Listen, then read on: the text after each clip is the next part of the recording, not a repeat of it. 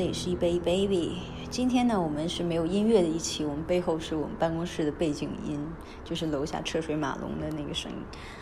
OK，前两天呢，我看到有一篇文章，我觉得写的特别好，打算跟大家分享一下，叫嗯，有没有一篇分析世界格局最透彻的雄文？呃，这个是我在金融道上面看到的。OK，此文呢是一个中国著名的军旅作家，然后他做的一篇文章。不谋万事者，不足谋一时；不谋全局者，不足谋一域。那么，不了解世界格局，我们也就无从谈起了解中国。OK，我们来看一下，它下面有一个小标题：金融帝国的崛起。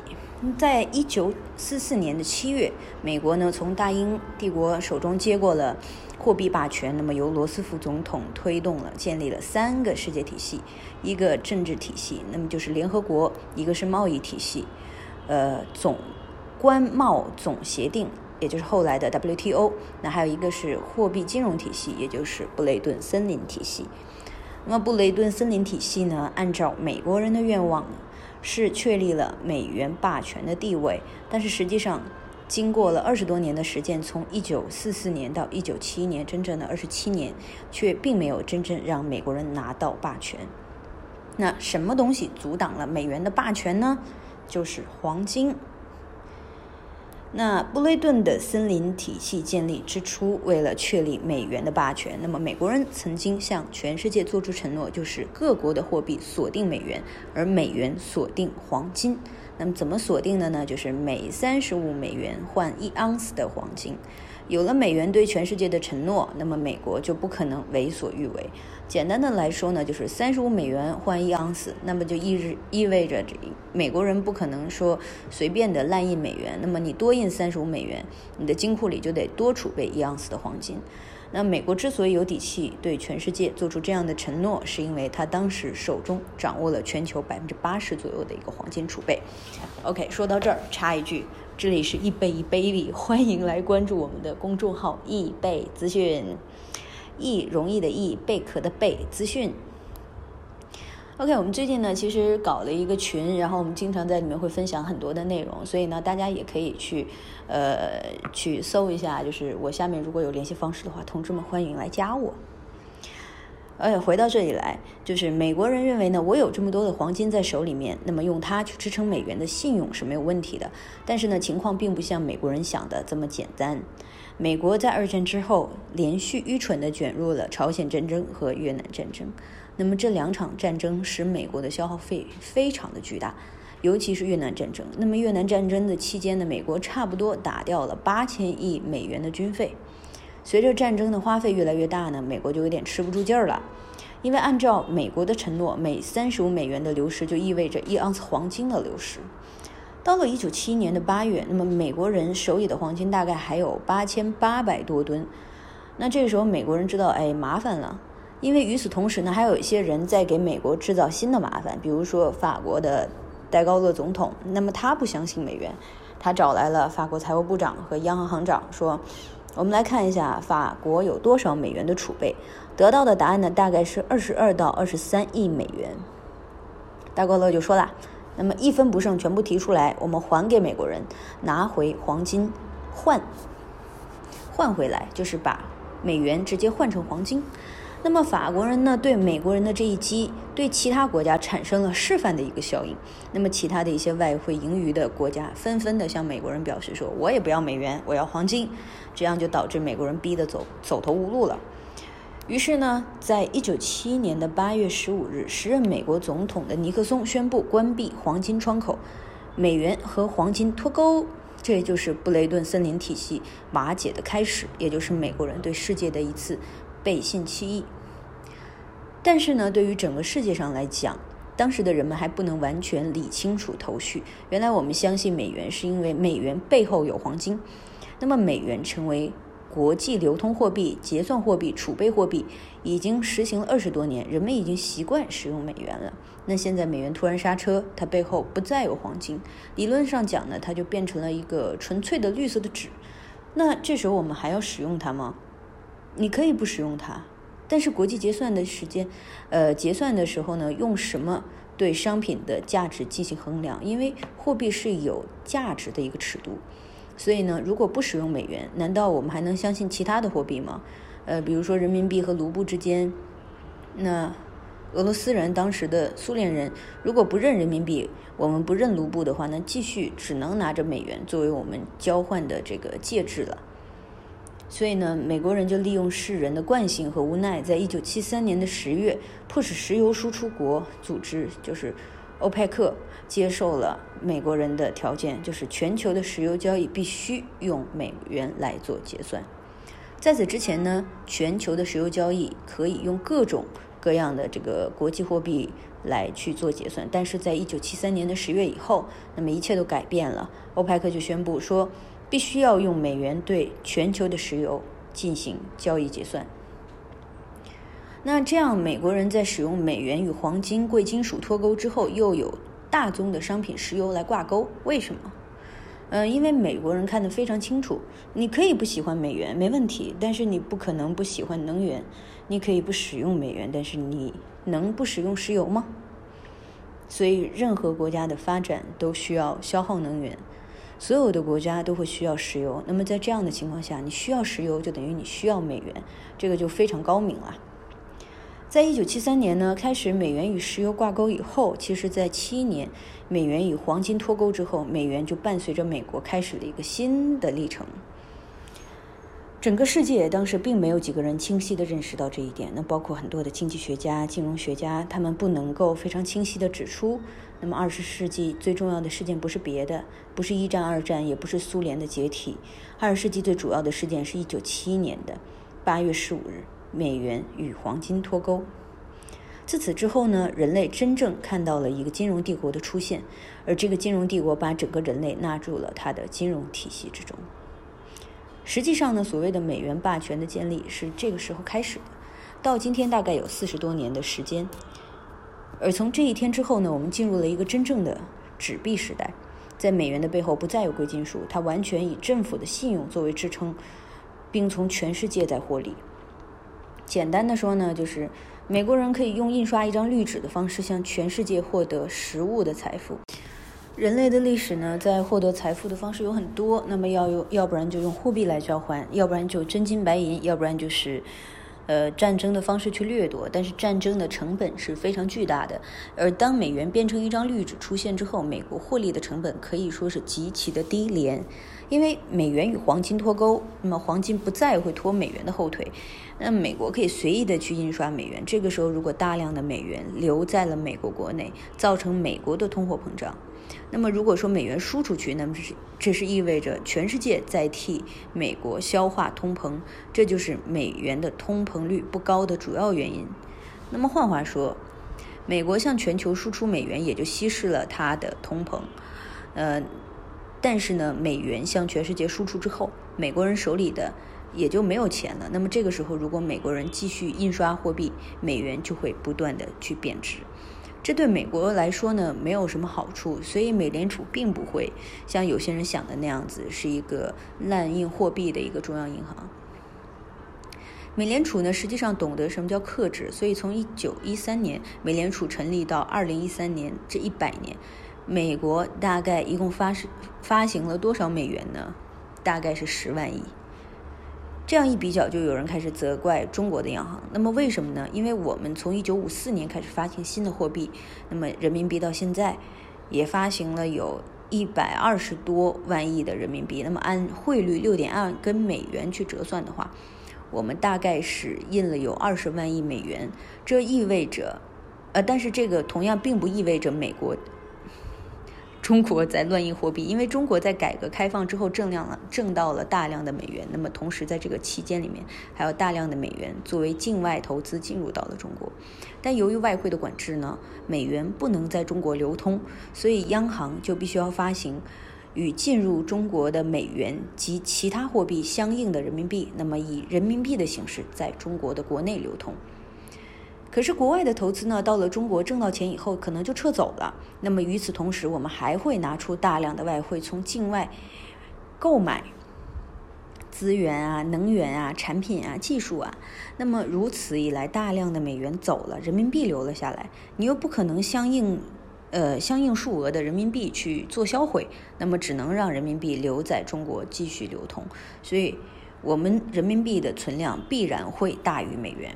这反过来呢，也就佐证了这三十多年中国经济的惊人发展。中国央行呢承认，近年来大概超发了二十多万亿的人民币，那么巨量的超发最后都留在了中国，这就扯了我们后面要谈到一个问题，就是人民币为什么要去做国际化？美元的指数周期与全球的经济关系。美国之所以呢没有通膨，很大程度上就在于美元的全球流通。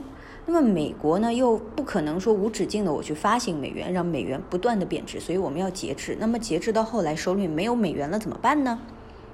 那么美国人有另外一套方法去解决这个问题，就是发行国债。那么通过发行国债，又让输出去的美元重新回来了。所以呢，美国人就一开始玩了一手印钱，一手借债的一个游戏。印钞呢能赚钱，借债也能赚钱，以钱能生钱，金融。经济呢比实体经济赚钱来的痛快多了，所以谁还愿意去大力大力的去流血流汗的这干附加值低的制造业，还有加工实体经济呢？对吧？所以呢，一七呃一九七一年的八月十五日之后，美国人逐渐的放弃了实体经济，而转向了虚拟经济，变成了一个空心化的一个国家。今天，美国的 GDP 达到了十九万亿美元。实体经济呢，为其 GDP 贡献了不超过五万亿，那么剩下的全部都是虚拟经济带来的。美国通过发行国债，让大量的在海外流通的美元重新回到美国，进入了美国的三大市，也就是期货市场、国债市场还有证券市场。美国人通过这个方式呢，钱生钱，然后再向海外输出，这样循环反复的胜利，美国呢就变成了一个金融帝国。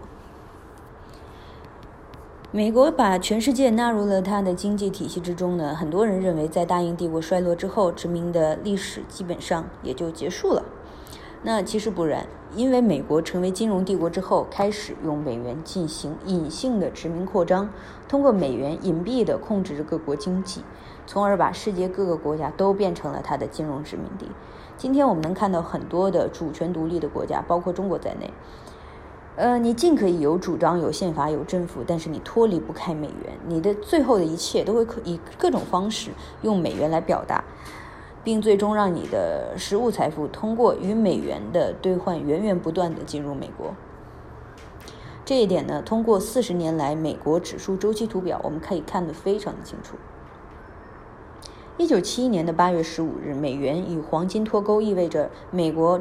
终于摆脱了黄金的束缚，可以随便的印刷了，所以美元的发行量大增，那么美元的指数自然就会走低。从一九七年，特别是七三年的石油危机之后，美元的指数就一直在走低，那就说明美元印多了。如此这般的大概维持了近十年的时间，美元的指数走低，对于世界经济来讲，并不完全是坏事，因为这意味着美元的供应量也在增大，也就意味着资本的。流量增大，大量的资本不留在美国，也要向国外去溢出了。第一次美元指数走低之后呢，大量的美元去了拉丁美洲，给拉丁美洲带去了投资拉动，也带来了繁荣。这就是七十年代拉美的经济繁荣。美元泄洪期呢，大概持续了近十年左右的时间，一直到七九年，美国人决定关掉闸口，美元的指数走低，相当于美国人开闸放水。而关闸的实际就是减少美元的流动性。在一九七九年呢，美元的指数开始走强，意味着向其他地方输出美元减少。拉丁美洲本来获得了大量的美元投资，正往欣欣向荣的一个方向发展，突然投资变少了，流动性枯竭，资金链断断条了。那么经济可能不出现麻烦吗？那不可能的。OK，我们来说一下。马岛海战爆发，遇到麻烦的拉美国家呢，纷纷开始想办法自救。比如阿根廷，阿根廷的人均 GDP 一度已经迈进了发达国家的行列，但是拉美的经济危机一出现，阿根廷率先进入衰退。解决衰退的办法有很多种啊，但不幸的是，当时的阿根廷政府通过，呃，政变上台的军政府，那么总统是加尔铁里。他完全是没有经济头脑的。作为军人的加尔铁里，唯一的想法就是战争，他希望通过战争来脱困。嗯，他把目光瞄向了离阿根廷六百公里远的马尔维纳斯群岛，那么英国人把它叫福克兰群岛。这个群岛呢，被英国统治了一百多年了。加尔铁利决定说：“哎，我要把它夺回来。”但阿根廷呢是南美洲国家，南美一向是被视为美国人的后院儿。美国后院打仗呢，不能不请示美国。于是加尔铁里就让人给美国里根带话，说看看美国的态度。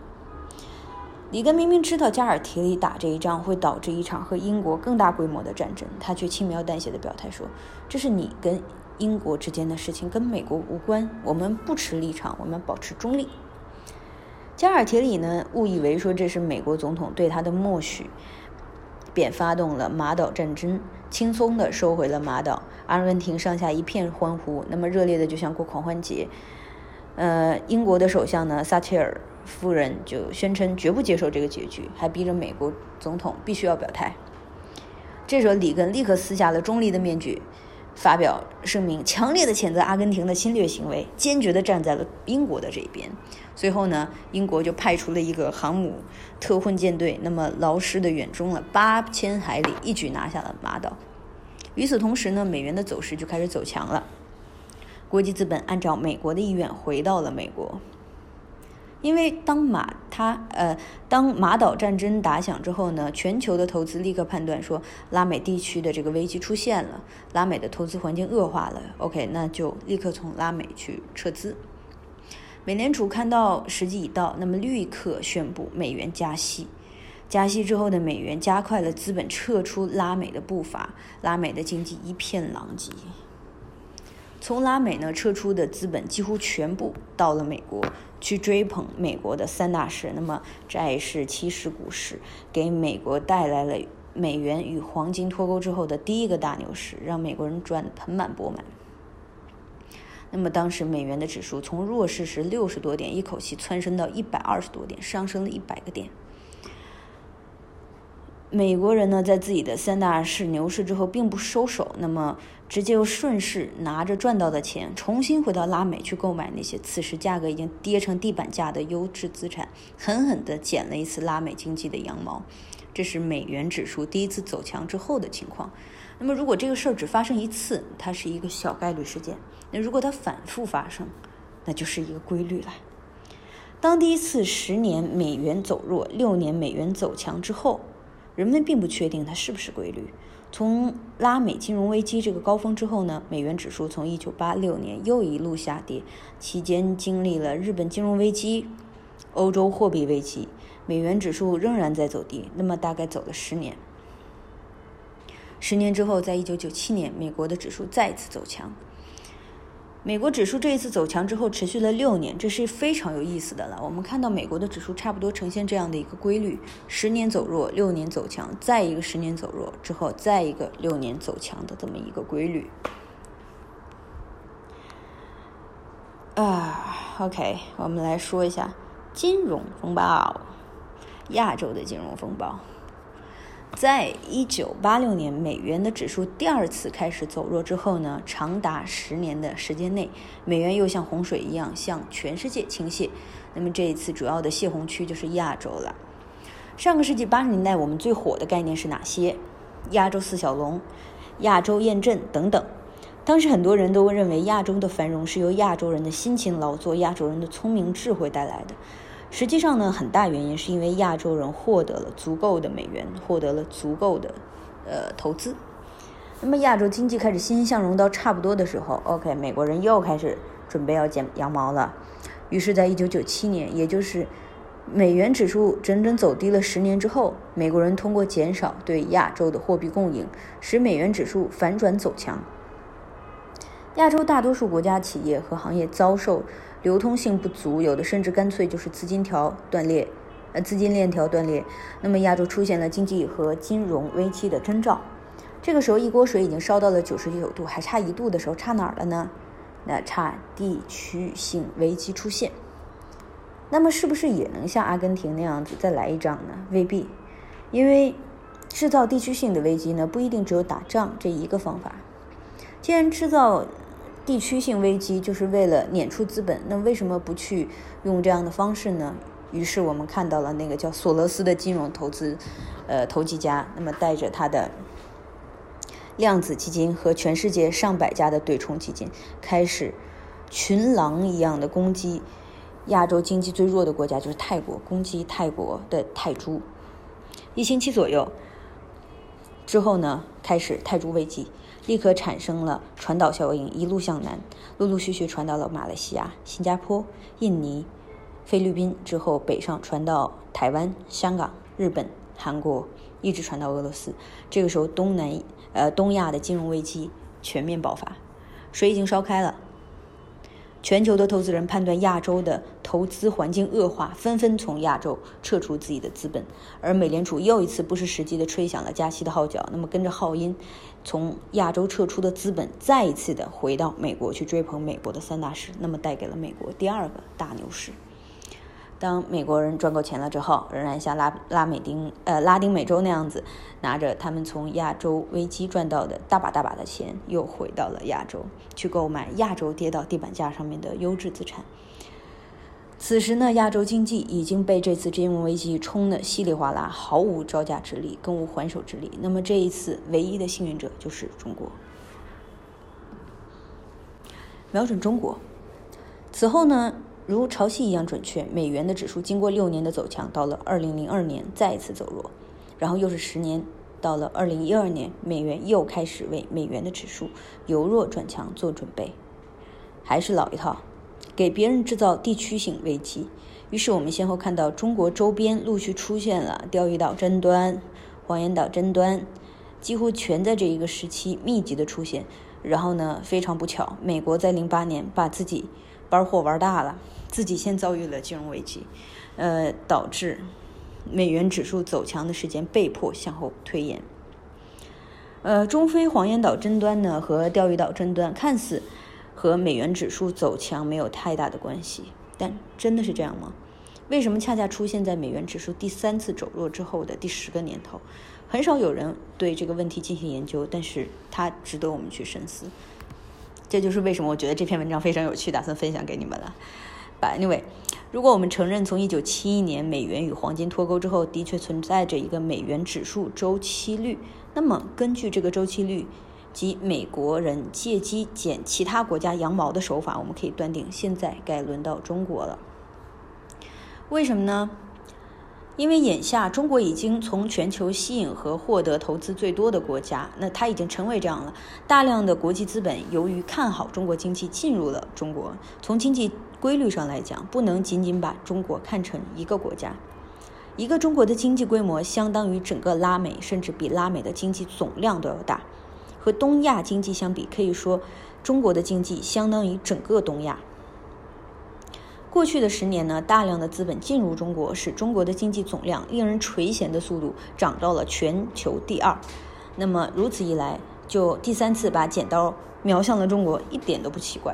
呃，从这个事上，呃，建议大家可以看一下，就有一个音乐非常非常非常嗨的一个关于全球 GDP 总量的一个近六十年的一个小视频，大家就可以围观一下，很有趣，很有意思。呃，香港战中事件。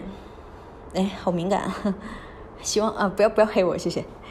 那么这一判断成立，那么在一二年的中日钓鱼岛争端，呃，黄岩岛争端之后，那又开始了。呃，去年的中越九八幺钻井平台冲突，到后来的战中，这都是偶然吗？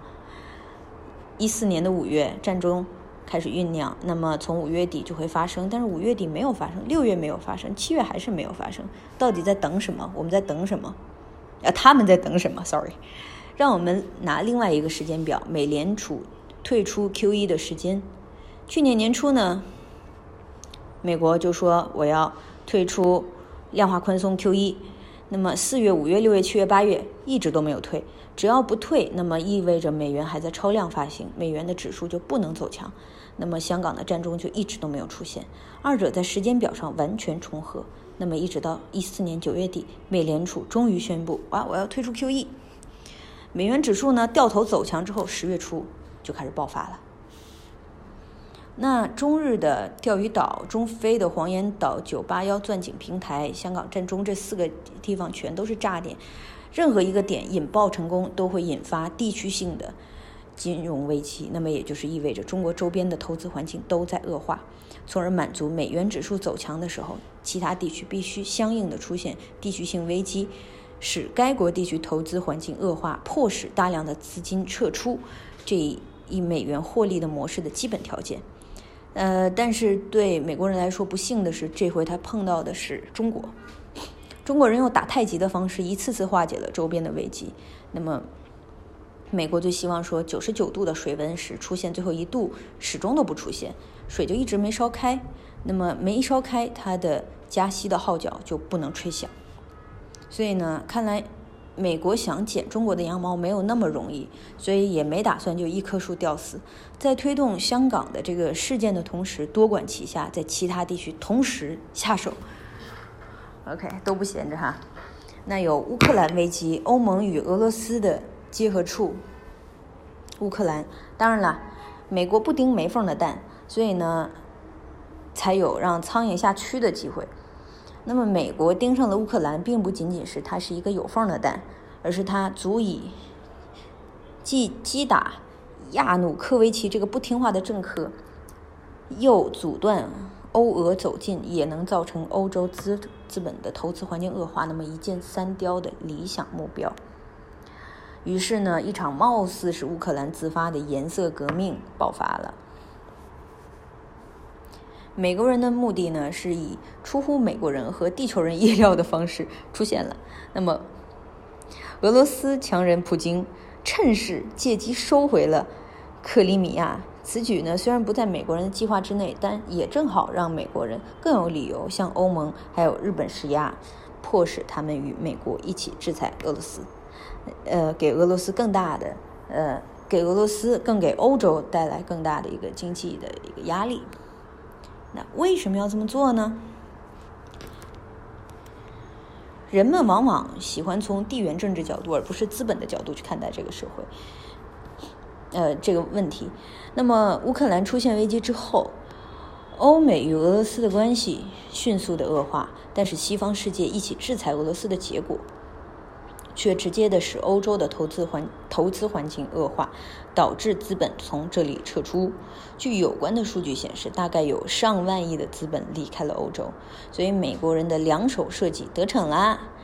那这就是，如果不能让资本从中国撤出去追捧美国的话，那起码先让欧洲的资本撤出来回流到美国，这是第一步。以戏剧呃戏剧性的一个乌克兰的变局实现了。那第二步呢？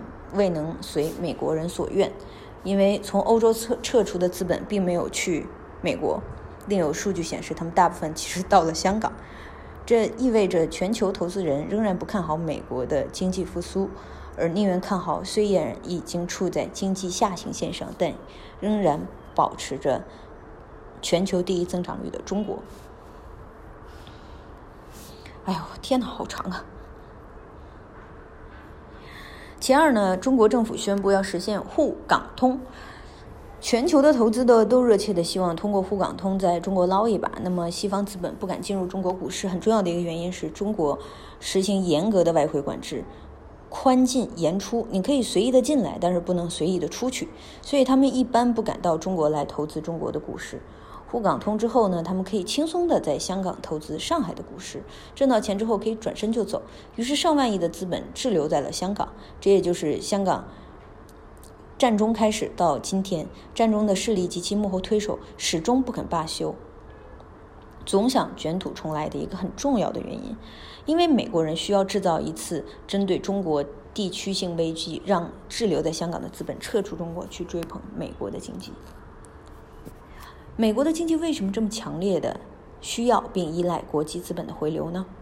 原因是一九七一年的八月十五日，美元与黄金脱欧以脱钩以后，美国的经济逐步放弃实产生产，那么脱离了实体的经济，美国人把实体经济的低端制造业啊、低附加值产业叫做垃圾产业或者是夕阳产业，那么它会逐步向发展中国家去转移，尤其是像中国。那么还有现在我知道的，就周边的我们这些东南亚国家都会有很多嗯，而美国留下的其他的所谓的高端产业，那么微软等企业百分之七十左右的就业人口都陆陆续续转向了金融和金融服务业。这个时候呢，美国已经变成了一个产业空心化的一个国家，它已经没有多少实体经济可以为全球投资人带来丰厚的利润。那么在这种情况下，美国不得不打开另一扇门，也就是虚拟经济的大门。虚拟经济就是它的三大势，它只能通过让国际资本进入三大势的金融池内，为自己钱生钱，然后再拿到挣到的钱去捡全世界的羊毛。那么美国人现在只有这个活法，或者我们称之为美国国家的生存方式。那么这个生存方式就是，美国需要大量的资本回流来支撑美国人的日常生活和美国经济。在这种情况下，谁阻挡了资本回流美国，谁就是美国的敌人。OK，我们这一次非常的长，呃，先打断一下，我们下一期再继续这个话题。然后我觉得这一篇文章是比较比较有趣的，它以一个宏观的角度去给你分析一下现在的一个全球的一个经济的一个状态，我觉得蛮有意思的。呃，欢迎大家可以来关注一下我们的公众微信号，叫易贝资讯，容易的易，贝壳的贝，资讯。然后呢，我们里面会经常有各种，呃，不不点名了，反正就是各种金融的一些，呃，大咖吧，会来我们群里面没事儿指导一下大家工作啊，这个。聊一聊最近的整个盘面的一个状况，所以欢迎大家来加我们。Thank you, bye.